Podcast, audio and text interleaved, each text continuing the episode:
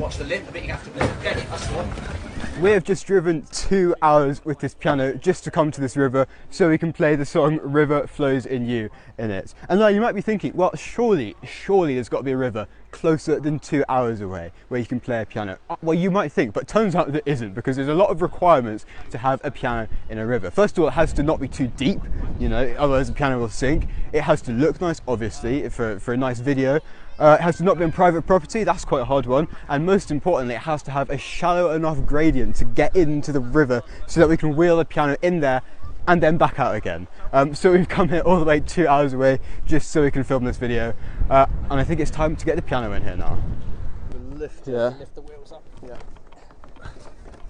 Yeah, got this one on. Yeah, it's on. Okay, we're fine. Hold on. Yeah. There we go. Oh no, you angle a bit that way. Yep, ready. There we go. Three, two, one. Good. Okay. Are we ready to rumble? But first, a very important question. What would happen if you took a piano and put it in italics? You would get a piano, but in italics.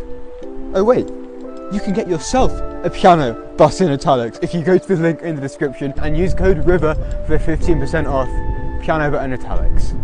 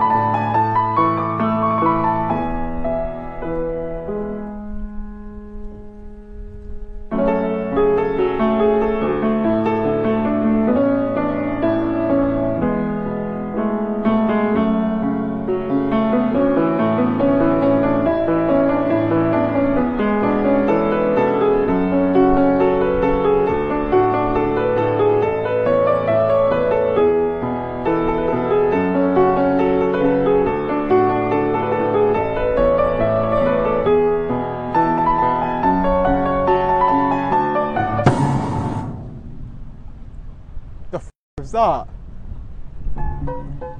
That was the strings getting too cold, I bet. Oh, that's dangerous. That's really dangerous. I can't see anything which is broken though. Also, it's probably a very bad idea to actually look with eyes. Yes.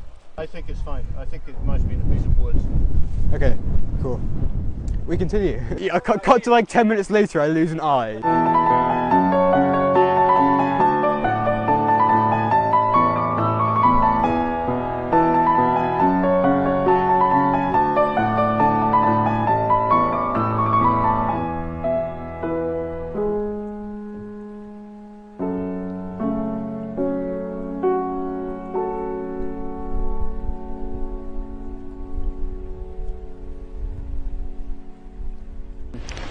Thank you. Thank you very much. And there we go, that was River Flows in You, but in a river. Um, I have to give a quick shout out to James because he's helped massively with this video in all sorts of ways. And if you want to see behind the scenes, he's posted that on his channel in the link in the description. Thank you very much for watching and goodbye.